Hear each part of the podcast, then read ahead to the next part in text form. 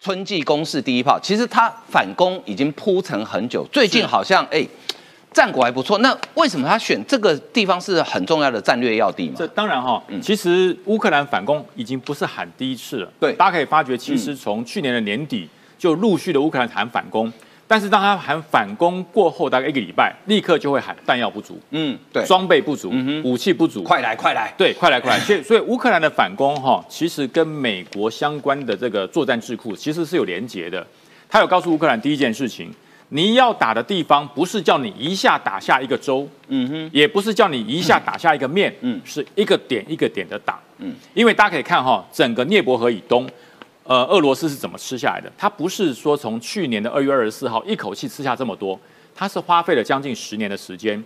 逐步腐蚀所有内部百姓对于俄罗斯的喜好。嗯哼，对，所以说美国有告诉乌克兰，你要吃，要慢慢从人民的思你思想里面拿回来。嗯在这段时间，他受了俄罗斯的欺负，受了俄罗斯的迫害，你要从他的思想里面让他心里想回乌克兰。所以你看，乌克兰没有像我们所预期的说一下子整个踏伐，对不对？赫尔松起义，起各省纷纷响应，没有，没有这个状况，因为时机还没有成熟。所以说，他给了他 M1 战车，他给予他足够的海马斯火箭，然后给予他足够的战力。他告诉你，一个点一个点的吃。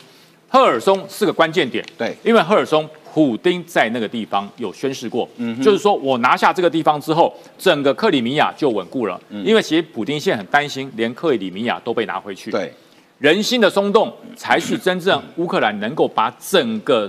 战事扭转的关键点，嗯哼，所以现在赫尔松一个点拿回来，我不要多，我只拿赫尔松，拿下来之后开始要做一件事，一边守护一边建设，嗯，让赫尔松里面的民众觉得，因为乌克兰回来了，我们变安全了，因为乌克兰回来了，我们的生活安定了。你这样子，赫尔松旁边的城市会有感受哦，嗯，克里米亚会有感受哦，对，隔壁的赫尔松被乌克兰光复了以后。他的人民生活是安全的，他的建设是开始复苏的，而我们在干什么？嗯，所以他要用赫尔松跟马利坡去做对比，他要去做对比。所以说，其实乌克兰的反攻，大家千万不要期盼说一天晚上反攻，明天就全部光复。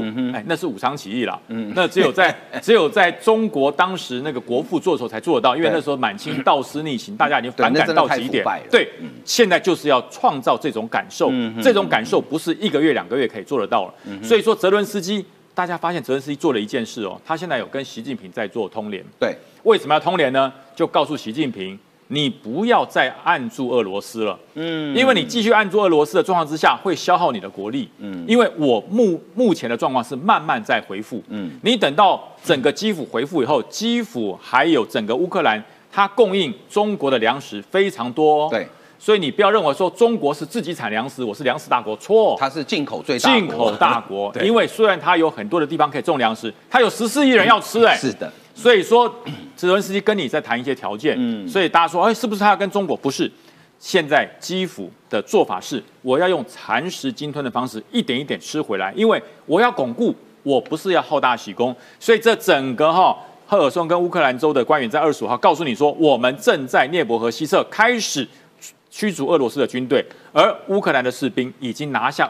涅伯河以东的主要点，嗯，所以说这些做法大家真的不要急。所以很多人说，你看乌克兰搞这么久，你看乌克兰被赤化十年，十年的时间，对，从这个这个克里米亚一路整个这个东乌东地区，所以说你要拿回来绝对不是十天，嗯，所以泽伦斯基这是一个长期的光复，光复就要稳固，光复就要连明星都拿回来，嗯哼，所以说这第一炮哈，绝对不是让我们觉得说。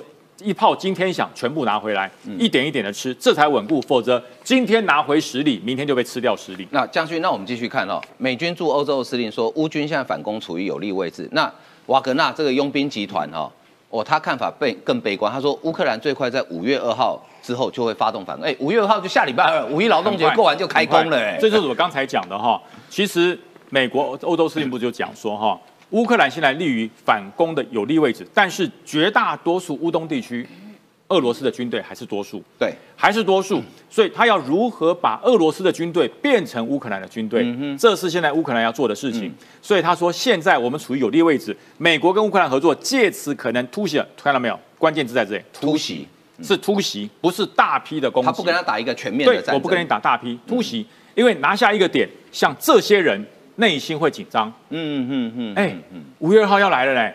你你还要继续帮俄罗斯打仗吗？嗯，哎，我们干脆哈，我们不要了，干脆投降算了，我们投降算了，投降算就要这种感觉。嗯哼，其实美军的告诉乌克兰就是要这种感觉，因为瓦格纳是拿钱办事的。是，当你俄罗斯没有办法给给我足够的薪水的时候，但是乌克兰这个地方有美元啊，是，所以我一样，我我拿美金跟拿拿俄罗斯，我我我要谁？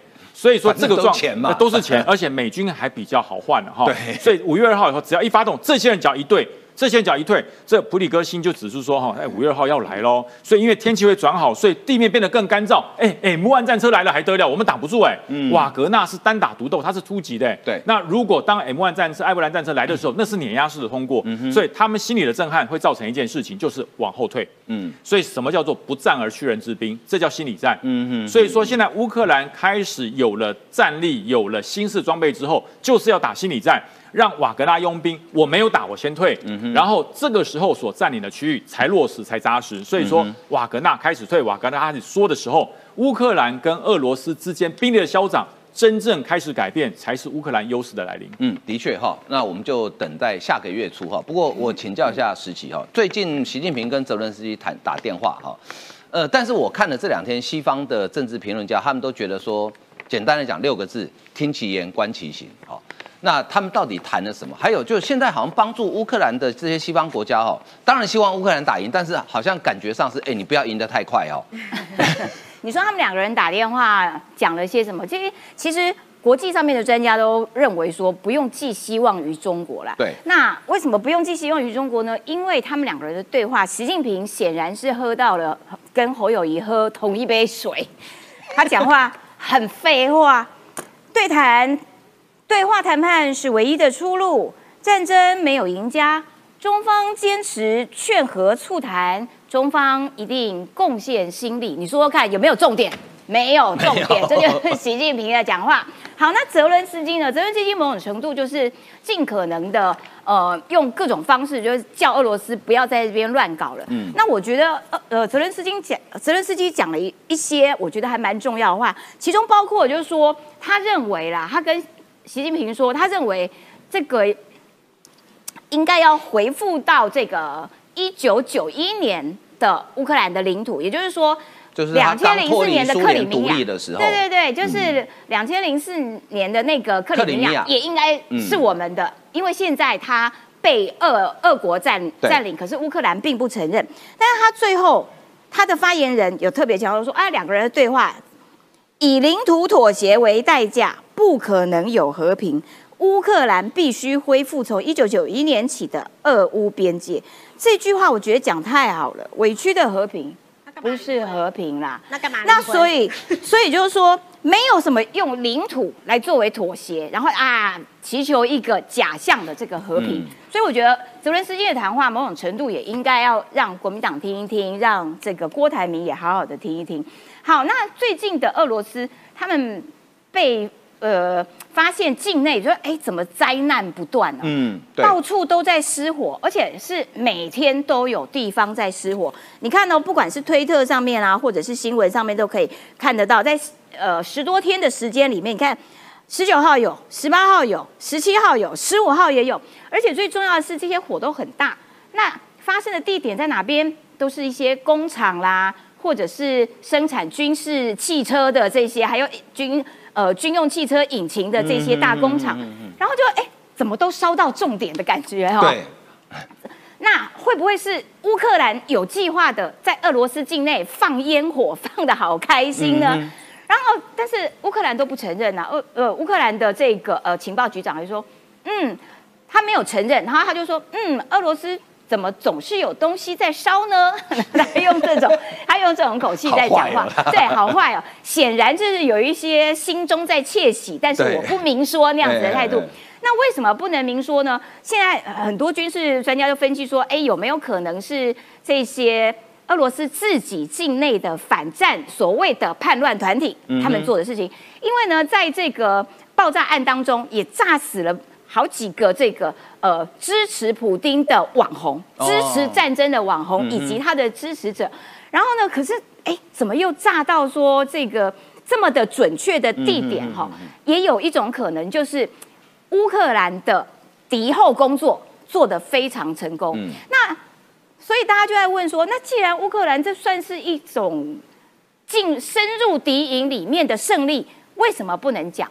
哦，原来是因为啊，因为他没有办法明讲。他如果明讲的话，恐怕会引起普丁的更大的怒火。嗯，那更大的怒火，这个人又不可掌控，所以他会不会因此当做一个借口来发起核弹战争？哇，这件事情灾难就会更大。所以泽连斯基，呃呃，这个乌克兰他们在可控制的范围之内，我继续的轰炸你的这些重要的呃军事设备。可是我却暗爽在心里，口头上面不能够明讲出来。乌克兰在哈尔科夫这个收复战里面有一些进展哦，是，哎，说全靠他们在顿内刺克作战，老兵在那边作战经验呢。这个呃，其实我大概在一个月前我就跟大家讲，嗯，在乌东地区哦，他们在这个地方从事作战，已经从二零一四年到现在八年了，八年了，嗯，然后那当然哈，这只要有作战就会有伤亡，我有伤亡就会有经验。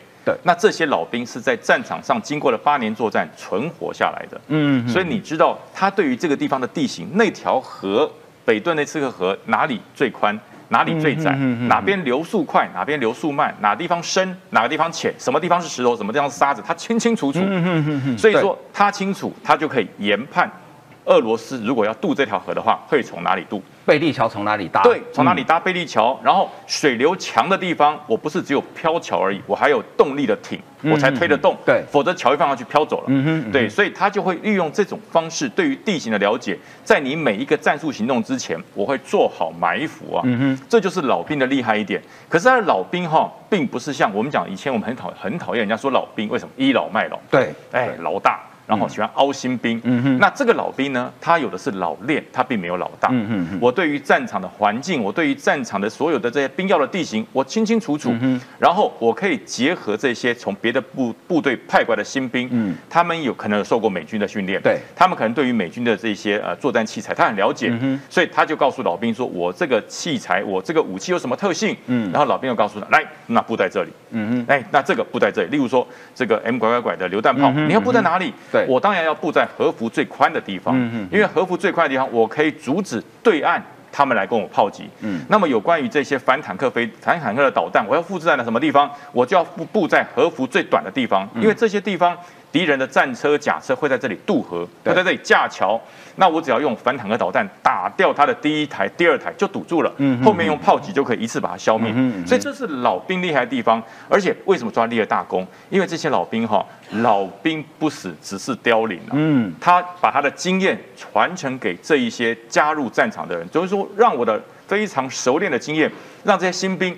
好像我在这里也做了八年一样，我在这里也打了八年仗一样，所以为什么可以把所有的装备武器发挥的淋漓尽致？这连美军都吓一跳。嗯，美军可能都不知道他的标枪飞弹有这么好用。嗯，美军可能都不知道，说我给你的 M 拐拐拐的榴弹炮可以发挥这么精准，可以直接打到人家的炮塔，他都都想不到啊，又不是飞弹，它是个炮弹，居然可以打到。为什么？老兵，嗯哼，老兵了解地形，甚至他连地方的风速。天候、地形、温度，它都清清楚楚。哎，现在几月？五月啊，那差不多，这里是九到十五度，它清清楚楚，它不用再去找气象雷达，再去找气象情报，嗯，因为它在这边已经八年了嘛。对，什么时候气候什么时候变换，连这个时候会有什么样的动物，它都很清楚。嗯嗯，对，所以说这就是老兵厉害的地方。所以于将军刚刚讲到这个。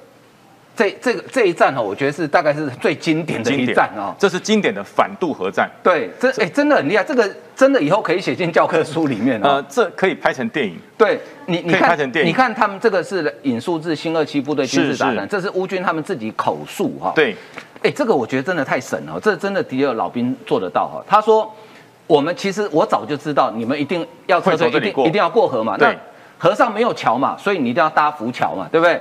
那他探索的这个区域，好几个可能会利用浮桥渡河地点，然后而且呢，用镭射测距仪查到说最宽大概就八十米。对，那八十米要几块？大概就是八块才可以过。八块嘛，对不对？哈，所以而且他们很沉得住气哦，故意等等等等，看看看看，哎，看到了，然后呢，准备要渡桥的时候开始攻击啊！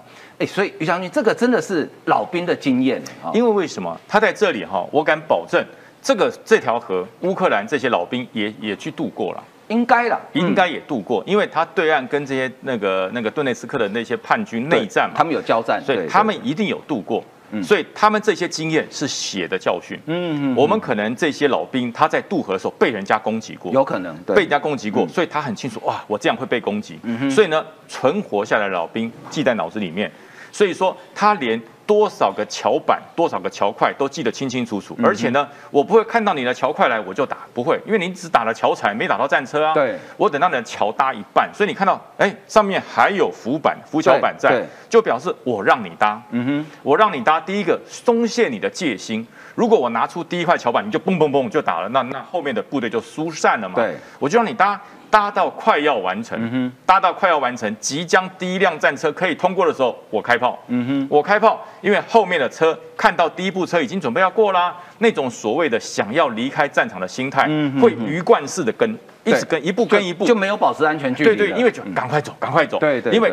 最危险的是什么？就在渡桥的时候。对，这是最危险的时候。呃，敌人在桥中半渡，你一打不是沉就是翻嘛。嗯哼。所以说，所有的战车心就想到，我用最快的时间过去。对。所以一步接一步。嗯哼。那乌克兰的这些老兵就等这个时间出现。所以你看，他击落是什么？一辆、两辆、三辆、四辆、五辆，这已经有有些战车已经要从它有这样过来的，有这样过去的，两边都要。嗯，所以说你看这战车是跟一条龙一样的打翻。那时候我们想说可能是两到三个连，后来他一算，哎，七十几辆，哎，哇，七十三辆是是一个两个营，两个营，两个战车营，战车。两个营哦，两个营级部队不见了，嗯，这这打这直接打趴啦。你看，嗯哼，这这他们他们就去算七十几辆，而且七十辆上面一定有人，车里面一定有人，一台车三个人，对，假车十个人，嗯哼，哇，那你看这这两这个伤亡惨重，这应该是呃八百到一千人，哦，这伤亡就消失了，八百到一千人就消失了，因为打成这样子不会活的啦，对，不会活的。你说战车中了一个反装甲的呃这个反坦克导弹，我再跳来不及了，来不及了，你只有跟着炮塔一起被炸飞而已，对你不可能存活，所以这大概是五百到一千人就阵亡了，嗯，所以说整个老兵他的经验加上新式的欧美的武器投入进来。他把他之前在这八年里面，我想要这样打，可是我没有武器。嗯哼，我想要这样子攻击，可是我的射程不够。对，我想要这样子把他的战车击毁，我没有标枪飞弹。我想要把他战车炸飞，可是我没有恩老飞弹。嗯哼，这一次都有了。嗯哼，所以说他当时老兵八年前的遗憾，八年前不能打，在这边守了这么多年，他心中的那股怨气，这一次一次吐出来，所以就叫科技。结合了经验，就造成了俄罗斯的重大伤亡。对，那这次美军送的这个，这是算是新鲜刚到的武器哈，非常好。M 七七 A two，呃，这还不是还不是第一代，这是改良版的。改良版，改良第二版。这个已经快变成飞弹了。呃，我来跟大家解释一下哈，我们一般的牵引炮，这个是叫做高低转轮，就是要要把这个炮升起来的，就是调整它的仰角。对对对，后面这个叫做水平转轮，是左右的。嗯哼，对。可是这个炮有哪里不一样？它有电。哦，所以不用人工去转，它可以人工也可以加电，就是说万一它的电电瓶是外接或者是接接发电机，嗯哼，那如果发电机机被炸毁，我就要用人工。哦，可是它有发电机的时候，它这里有整个辅助马达。这里有辅助马达，哦，所以说它的接了电之后，你可以直接用按钮，嗯嗯，哦，有点像船上那个舰炮那种感觉，对对，它是可以用，而且呢，它的除了光学导引之外，它有镭射导引，嗯，它有双向的导引，所以说也就是镭射如果损坏了，我至少用光学还可以看，嗯，所以它是双两双保险的，嗯哼，那这这门炮呢，最厉害的一点是什么？它的炮弹，其实它的炮弹是是非常有有有蹊跷的。我们一般一般的炮弹哈，大家看你在装运炮弹的时候，这里不会是尖的，它上面是有一个圆圆的扣环，嗯，那是用来吊炮弹用的。啊，啊，否则这一发你要怎么抬啊？这这么圆圆的不好抬，很难抬啊，对，这这这这怎么拔，对不对？跟一个洋葱一样，对，所以你要抬的时候，它头上是一个圆环，一个扣环，嗯，你用一个钩子勾到后用扛的或是用提的，嗯哼，两个人抱都可以，等到放到定位之后，把这个引信转上去，那这个引信有，它现在转的并不是 M 那个。这个这个神剑引信不是，它这是一般引信，就是一般炮弹的引信。对，这是一般炮弹引信。炮弹引信装上去之后，它才会爆炸，才会爆炸。它最低才，它这个炮弹引信哈上去之后，我出速度，那有人讲说炮弹倒掉会不会不会爆？不会爆。它一定要透过它嘣射出去之后，它那个瞬间的速度让引擎保险打开，然后到达制高点往下开的时候，它才撞地才会爆。嗯哼，那这是一般的引擎。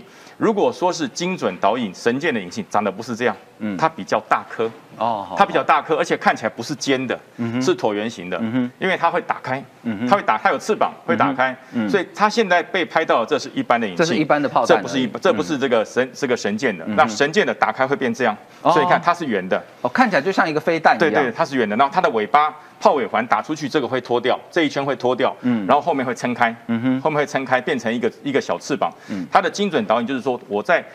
透过最高点开始自由落体往下落的时候，它可以按照镭射跟卫星，可以导引它到定位，而且它的那个翅膀是会动的，嗯哼，是会动的。它的误差从一般的炮兵大概五十到一百公尺这么宽哈，它缩到七公尺。那已经跟飞弹差不多了，很精准，可以打到。你看这个炮，这个整整个炮直径也不到七公尺啊。对啊，所以我就可以精准打到你的炮，所以才会摧毁了俄罗斯的炮。俄罗斯哎发射了还击，哎怎么一个炮弹朝我飞来啊？对，他打的不是阵地啊，是打这门炮啊。嗯，所以太厉害。那那个俄罗斯的这些这些炮兵心里想，那个传回去，那是多么惊险跟可怕的事。我不打还不会暴露自己的阵地，我打了之后暴露自己的阵地。而且这一次，美国除了这门炮，还有一个暗黑武器没有公布。什么武器？叫做炮兵搜索雷达。它是专门去追踪你是从哪里射击出来的那款雷达。哦。所以一射击出去，它这边就有参数，然后我就电脑输入参数之后，我直接发射就打你的炮。哦，等于是你对方只要炮弹发射，我雷达马上知道你你的位置。对。然后我就锁定你了。是。而且这一门炮哈，还有一个特点，一般的炮兵都是取射。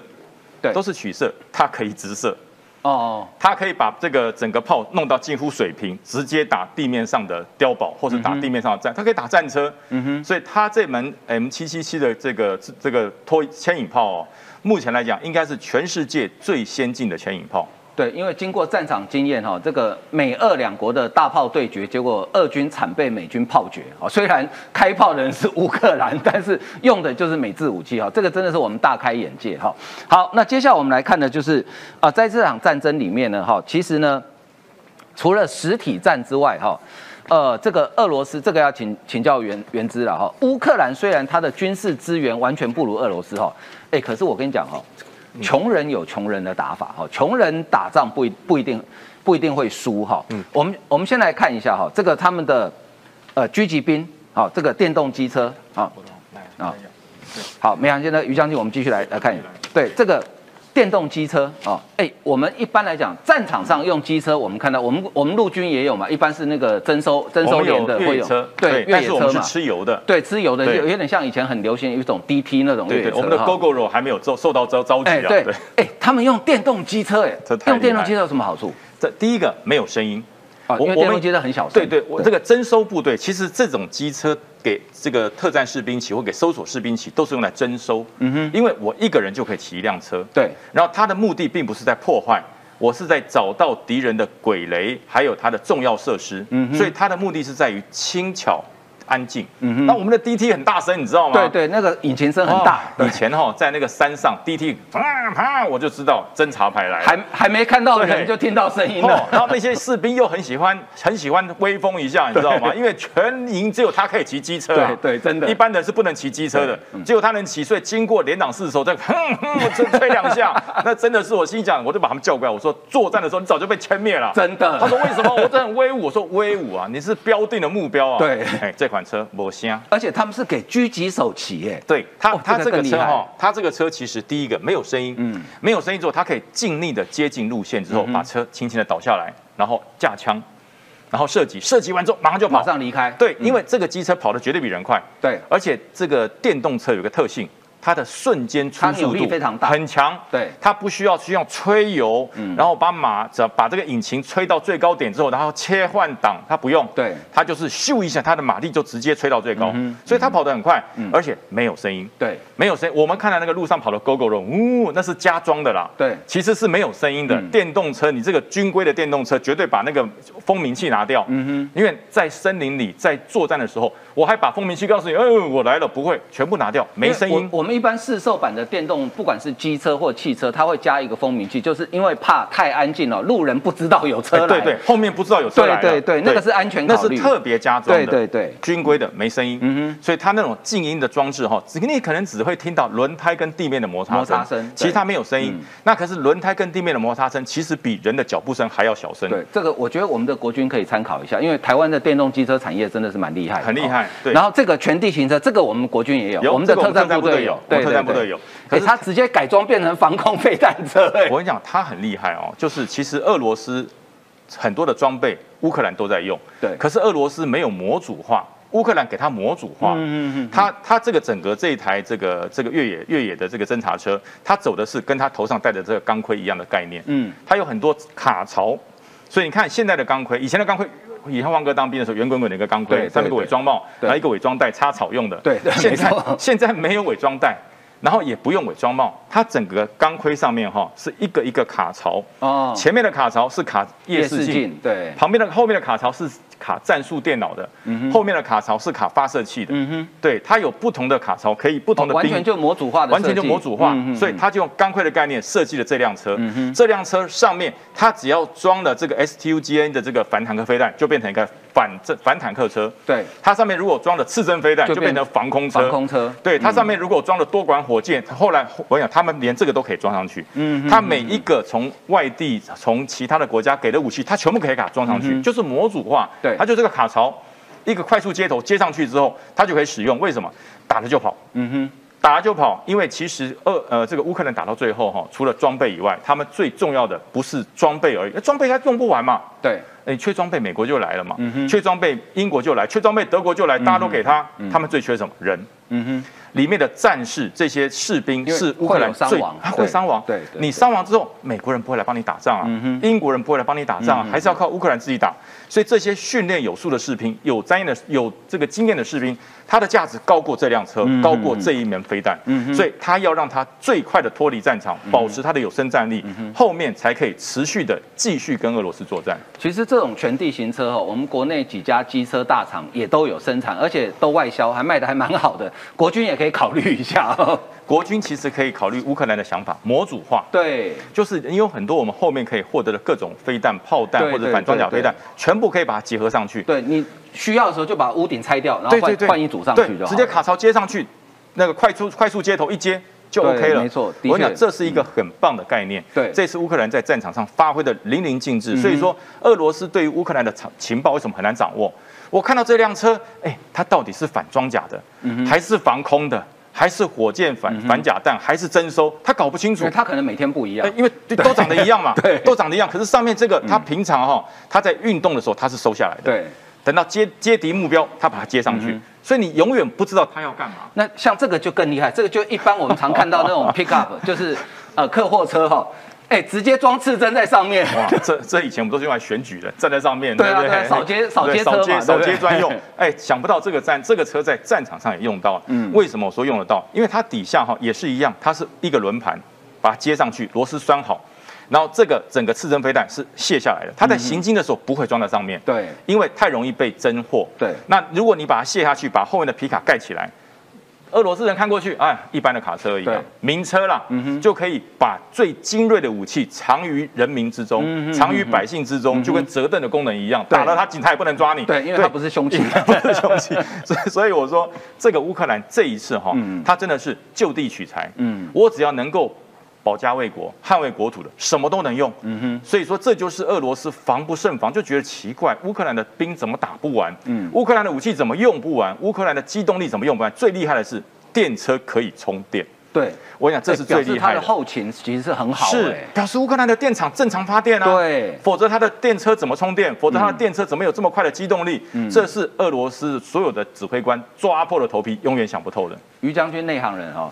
电动机车需要充电，不管它是换电池的还是要插插座的，你想想看，哎，有以台湾来讲，我们推展电动机车很多年，有些比较偏僻的乡下，你还找不到电池可以换。对，它是在战场上可以帮电动机车充电，真的真的蛮厉害的哈。这个非常谢谢我们这于将军这老兵帮我们仔细的解说哈。那接下来请教原之哈，哎，俄罗斯打仗打不赢就算，还偷东西，之前偷电冰箱、偷洗衣机、偷微波炉，这一次是连粮草都偷啊，这会不会太可恶了？而且我要先讲一个前提哦，因为小麦呢是大概全世界百分之三十五的人口的主要的粮食，是。那俄罗斯跟乌克兰呢又是主要的小麦的出口国，特别是俄罗斯。那因为这两个国家打仗，所以现在全世界已经面临到缺粮、缺小麦的状况。嗯结果俄罗斯你偷了这个小麦，想要卖给别人，居然人家不敢收，赃物啊，赃物不敢收。我先我先跟大家解释一下这个状况哈。最主要就是乌克兰的卫星有拍到哈，有一艘那个俄罗斯的船，它先在克里米亚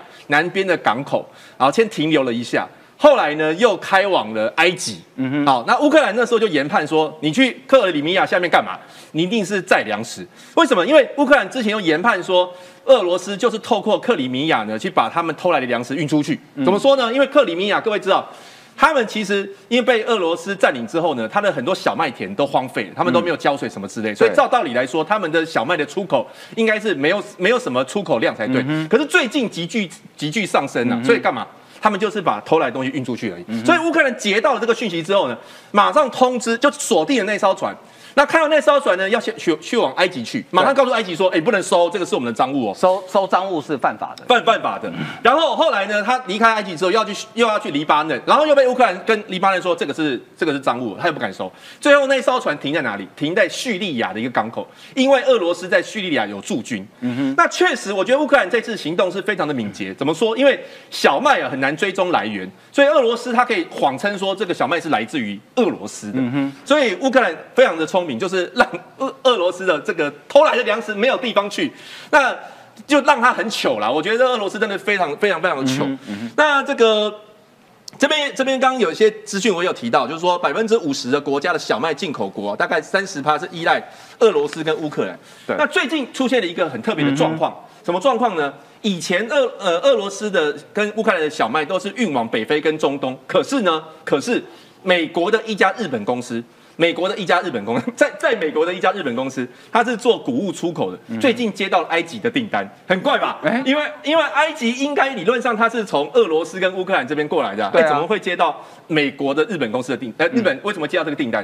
原因就是因为现在全世界的小麦都在做重新的布局。嗯哼，大家其实已经预判到。俄乌俄战争会让全球的小麦的出口少百分之六十，嗯，所以就开始布局。比如说，我讲，我举几个例子，像爱尔兰怎么做？爱尔兰呢，就是直接编了一千一百万的美元的预算，要求他们农民说，你们现在可以开开始鼓励你们种小麦。嗯哼，那印度。印度的做法是，因因因为现在印度是等于是第二、第三大的那个小麦的出口国，对，所以现在全世界希望印度可以加紧的他们的多种一点，多对出口多一点。嗯哼。那欧盟的话是鼓励他们农民在休耕的地方重新开始耕种小麦、玉米等等。嗯哼。那美国也是也有这个状况，美国的拜登政府啊，从他们原屋的。的这通过的预算里面呢，也拨了一笔钱，就是请他们的农民做低利贷款，让他们鼓励他们做小麦。嗯，所以现在全世界其实都有在应应这样的一个状况啊。其实我刚我们刚刚讲到俄罗斯他们偷冰箱、偷洗衣机，对不对哈？看到这个新闻之后，我觉得他们情有可原啊，因为。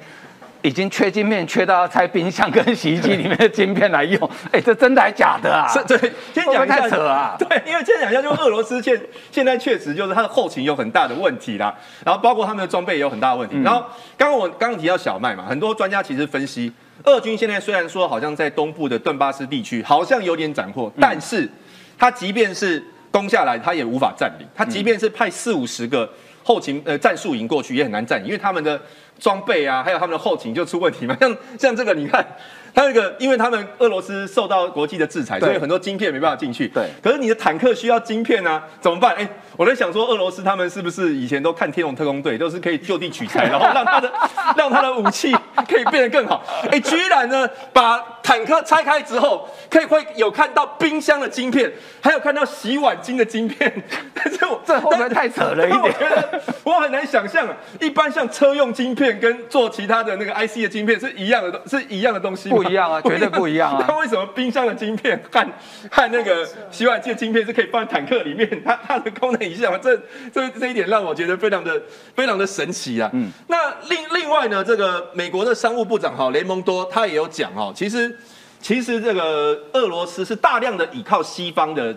晶片的来源呢、你看它它很多无人机被拆解之后，其实都是西方的东西。对啊，所以我我觉得这一波的制裁其实对于它的武器的装置是是是有影响的。对，其实我觉得哈、前几天这张照片在网络上流传了，我觉得哦，美国真的是高级酸。你知道，我们都知道俄罗斯的后勤很糟糕嘛，哈、之前有讲说他们吃这个过期口粮哈，美国故意丢一张照片，而且这张照片不是最近的哦，哎，原子这十八年前的照片呢的，这个应该是在他那时候美国在阿富汗应该是打阿富汗战打争打，阿富汗战争的时候，十八年前。嗯，其实美国是想要告诉你啦，你现在你只是你的俄军只是在乌克兰哦，两个距离才十英里哦。而，且开车 开车就可以到、哦，开车就可以到，这么简单的补给哦，你没办法补给，对。你要给人家吃过期的口粮。但我美国呢，不好意思，在地球的另外一端，对我可以让他吃到汉堡王，而而且我觉得美国人太坏了，你知道吗？所以就知道乌克兰俄罗斯你有多烂。而且美国那个时候啊，还做一件事情，他在一夜之间哦，弄了一个麦当劳，然后那个麦当劳里面呢，还有一个运转正常的冰淇淋机。哇，那在美国当驻军多幸福啊！哦，不管在天涯海角都有汉堡，家乡的汉堡可以吃。你俄罗斯军呢，好可怜。可怜到什么地步呢？连乌东，好乌，这是这是乌东的那个亲俄民兵，就顿内茨克跟卢甘斯克，对对民民兵，对被最被俘虏之后，然后乌克兰呢给他吃一顿，让他感觉到我终于可以饱餐一顿。那我有看他们的影片啊，哦，每一个人都是坐在那边头低低的。好像那都在放空，你知道吗？一副就是好像经历了一场大战，然后，然后这个神不守魂不守舍的，然后就机械式的在吃东西，然后还还一堆人在那边咳嗽，这个代表什么？代表说他们经历了一个挣扎，他们真的就是被俄罗斯遗弃，反而是乌克兰给他吃东西。嗯，那刚刚一开始开场的时候，焕哥有讲到这张照片，其实对其实也也引起了。今天在网络上很多人在讨论这张照片，对，就是乌克兰，就是因为天助人，人助天助嘛，大家支持他。其中有一段爱心也是台湾给他的。像这张照片，大家有没有看到？这这这一张照片，就是台湾跟乌克兰的国旗做成一个爱心爱心的样子对哦，然后我们台湾也跟乌克兰在一起起，对然后这些纸箱呢，哎也有玄机哦，也有玄机哦，上面有中文字，然后大家有没有看到一个非常熟悉的桂格燕麦片的箱子？餐吃这个。本节目绝对没有接受汉堡王跟贵格的自入啊，但是刚刚好。但是我们我们会觉得很暖心嘛？你看，这是我们平常吃的早餐，哎，现在在乌克兰的战场上也吃得到。那这个东西怎么送过去的呢？一定是千里迢迢通过海运啊，或者是其他人这样这样运过去的。过一阵子，你如果发现乌克兰士兵在吃某知名豆浆店的咸豆浆，你也不会要觉得，对，你也不要觉得意外，搞不好还有小笼包。然后，然后焕哥，你知道那个最，我觉得大家最讨论热烈的就是这个乌克兰士兵上他身上穿的一个战战术背心。对。哎，有那些迷彩迷啊，就直接讲这这家厂商呢叫做祥稳呐，对，叫祥稳，英它文的它的品牌叫叫 Take 叫 J Take，然后大家都非常熟悉，哎，就乌克兰穿着我们的战术背心，我们现在台湾发展的军事的设备正在保护着乌克兰士兵，所以这一幕呢，让让台湾人其实非常感动，我们是跟乌克兰站一起的。真的哈、那 JTEC 的公司就在内湖的瑞光路三五八巷，因为它就在我好朋友的咖啡店的隔壁，我常常去，我知道。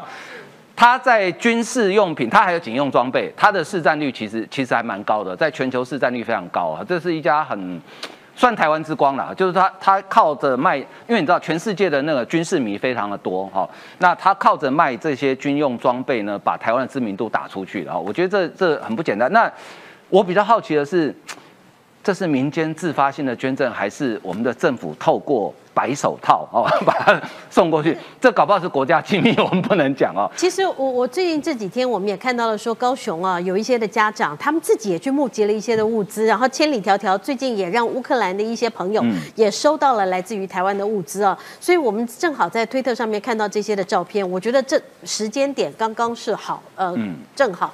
那我觉得从这点上面，你也可以看到，台湾在这次的乌克兰战争当中，虽然说我们远在千里之外，但是我们能够尽力的，我们能够帮忙的，台湾人是感同身受的啊。那台湾我们最近其实大家脸上都还戴着口罩嘛，我觉得最有趣的是我在这个呃这一推下面，我还看到的另外一个。是因为呃不是画了那个乌克兰的国旗跟台湾的国旗两个爱心吗？所以就有另外一个朋友呢，他在推特上面他就推了就呃我们的口罩。各位可以看到，就我们常常看到这个，我自己也曾经戴过，哦有非常多版本的。对对对，有好好几个版本，好好多个版本的这个乌克兰的这个口罩，我们台湾人在做口罩、戴口罩的同时呢，因为我们口罩花样太多了嘛，像我今天又是戴猫的，那我们就希望帮乌克兰加油，对不对？啊，结果呢，这个下面好玩的是，哇，这个口罩好，哪里有得售卖？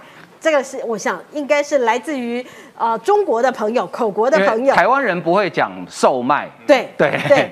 然后他们应该也没有看过，因为在乌克兰的这个战争当中，我相信他们应该还是比较支持的是俄罗斯。一般在这个中国的内部了哈，所以他们看到这个，所以我们虽然说看到战术背心啦，看到这个呃我们这个过去的物资，我们觉得很开心，但是我们看到这个口罩以及口罩下方，中国觉得哎呀很不错，我们也觉得蛮开心的。个前锋跟书桌，你们要的话留下地址，我一人寄一盒给你们。看我笑你不敢戴。对啊，我们还可以，我们有那种啊，就乌克兰跟台湾国旗放在一起的那种哦，啊那个赞，那个赞，对。好，呃，这个刚刚看到贵雅来。